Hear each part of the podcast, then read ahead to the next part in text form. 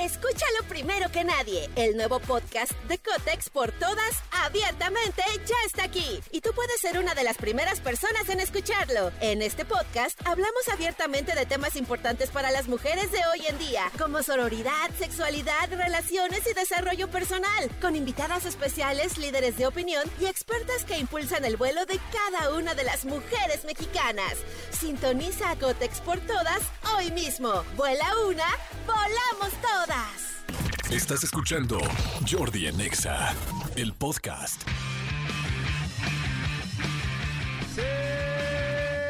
Seguimos, señores. Hay mucha gente que está mandando mensajitos. Manolito Fernández, buenos días, amigo. ¿Cómo estás? Bien, amigo, bien contento de verte, saludarte, contento de saludar a toda la gente en este lunes 10.33 de la mañana, completa y absolutamente en vivo. Estamos aquí. Amigo, fue un, fue un fin de semana muy, muy, muy extraño, muy movido, muy de todo.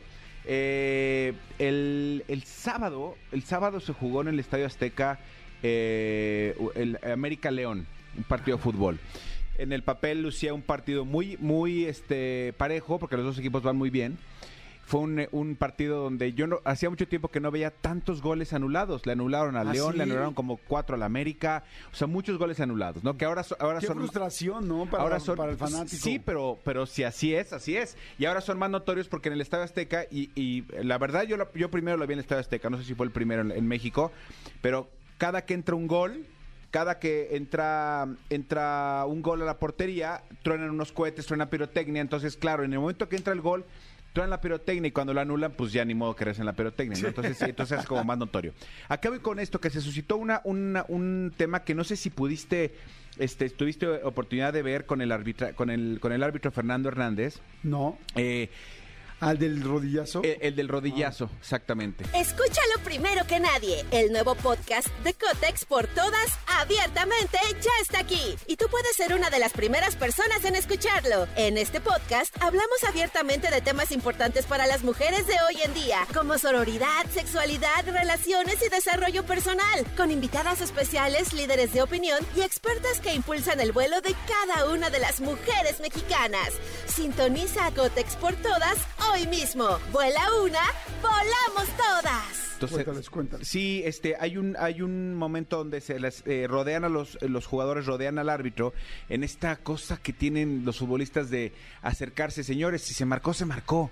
Y si no, el VAR lo revertirá, pero de nada, nada ganan haciendo eso. Entonces, hay una toma donde están eh, rodeando al, al- al árbitro y el árbitro se ve como eh, le da un rodillazo a un jugador de León y el jugador de León se tira y tal. Por supuesto empezó una cacería de brujas impresionante. Yo evidentemente no lo justifico ni mucho menos lo haría. Se dio una cacería de bruja impre- eh, brujas impresionante, lo mataron en, en redes sociales. La cosa es que hoy, bueno, él salió ya a- en sus redes sociales a ofrecer una disculpa y decir que va a acatar la sanción que le den. Hace unos años a un jugador del América por una agresión que el jugador le hizo a él, lo echaron 10 partidos de, suspensión. Entonces decían cuánto le van a dar a él, porque a nivel mundial, estaba bien, yo, yo veo un programa en España que se llama El Chiringuito, que es un programa de, de- especializado en fútbol, y, eh, y abrieron el programa de ayer diciendo, un árbitro en el fútbol mexicano le pegó un rodillazo y esto fue, o sea, como... O sea, ya está a nivel Nota internacional. mundial, sí, por supuesto, nota mundial. La cosa es que eh, ella salió a decir que, que va a asumir la- lo que le digan, pero hay una hay, hay unas imágenes que se hicieron virales ayer en la noche, de ayer en la noche para hoy en la mañana, en Twitter, donde se ve que primero el jugador le pega un rodillazo a él. Mm. Entonces, primero, no, nada justifica la agresión de vuelta. Claro. No estoy Sí, diciendo pero que... hay un elemento extra. Pero hay un elemento que dicen, claro, al árbitro lo tienen que sancionar, pero a este güey también. Al jugador de León también, porque si él agrede primero, ¿qué es lo que pasa? El árbitro agrede después.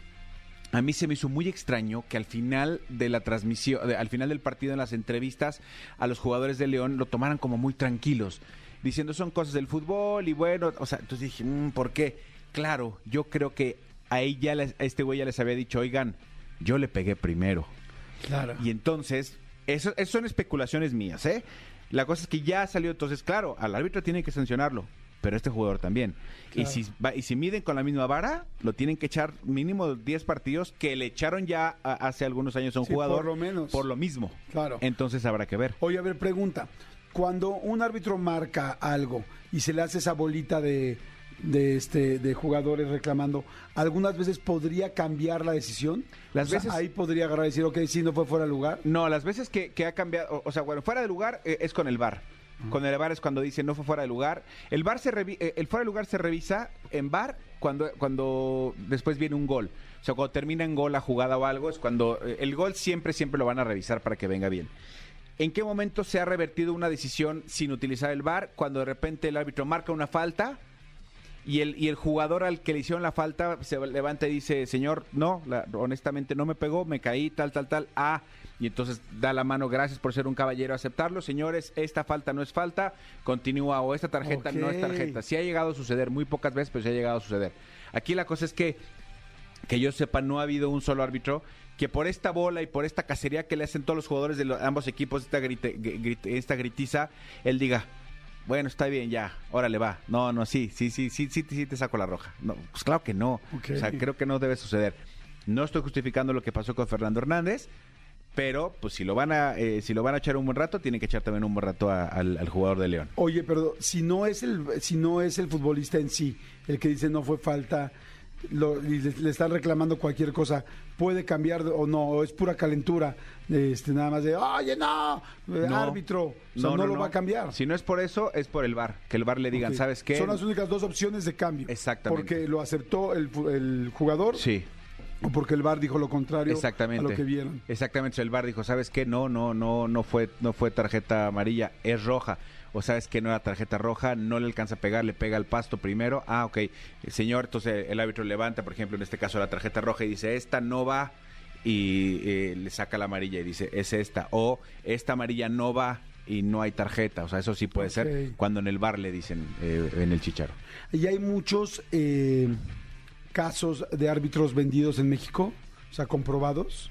Comprobados ninguno. Ok. comprobados ninguno, no, no, no, no hay ni siquiera rastro de, de esas cosas. Ayer, por supuesto, decían es que le ayudaron a la América, porque luego, luego no sé si viste lo que pasó con los entrenadores, con los directores No. técnicos, se empezaron, se hicieron de palabras y se, se, se empezaron a, a- a A empujar. a empujar. La, la cosa es que a, a la hora que Tano Ortiz empuja al Arcamón, el de León, quién sabe qué movimiento hace que le rompe la playera. Entonces veías al jugador de León con la playera rota en las bancas. No, se hacen de palabras ¿Al entrenador? al entrenador, Ajá. a los dos directores técnicos. Llega el árbitro, los expulsa a ambos, se van caminando y cuando se van caminando, el, el del América muy tranquilo voltea y le dice, vente güey, vente. Y le hace la señal como con la mano de vente y luego le hace la señal con la, te veo allá abajo en los vestidores, o sea, para darnos en la madre allá abajo. Y entonces, claro, corrió la gente de seguridad, corrieron las cámaras, por supuesto, para, Claro. para ver si, si los si los encontraban. No pasó a mayores afortunadamente.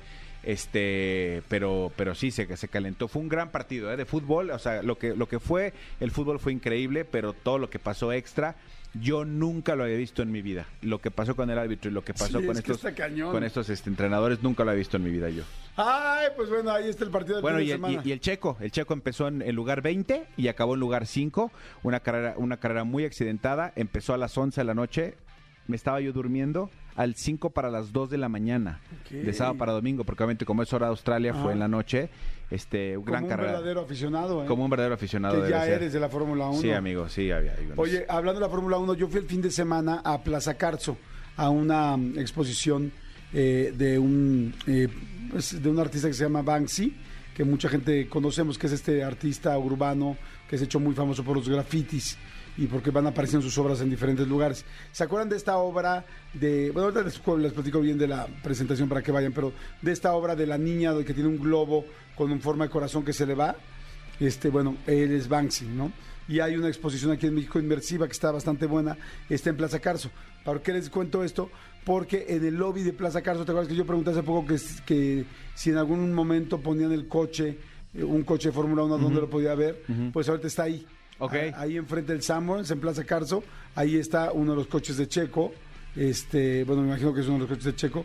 Y sí se ve irreal, las llantas, todo, o sea, de veras, de veras, o sea, no es un dummy, es un, es un coche de, real. de- de los anteriores. ¿Sabes dó- dónde tuvimos uno este, un mes? ¿Dónde? Aquí en la esquina. ¿Así? En el carajillo, aquí en, la, en, la en esa banqueta, hubo un mes un carro del checo. No me digas. No lo vi. Sí. Pero pues que tú nada más vas a comer aquí cerquita con Richard, no llegas hasta la Ya esquina. no llego hasta allá, ya no llego hasta Yo que sí allá. cruzo por mi café, ahí lo encontré. Ahí lo encontré, perfecto. Bueno, si alguien quiere ver uno, ahorita está en Plaza Carso. Escúchanos en vivo de lunes a viernes a las 10 de la mañana en Exa FM 104.9.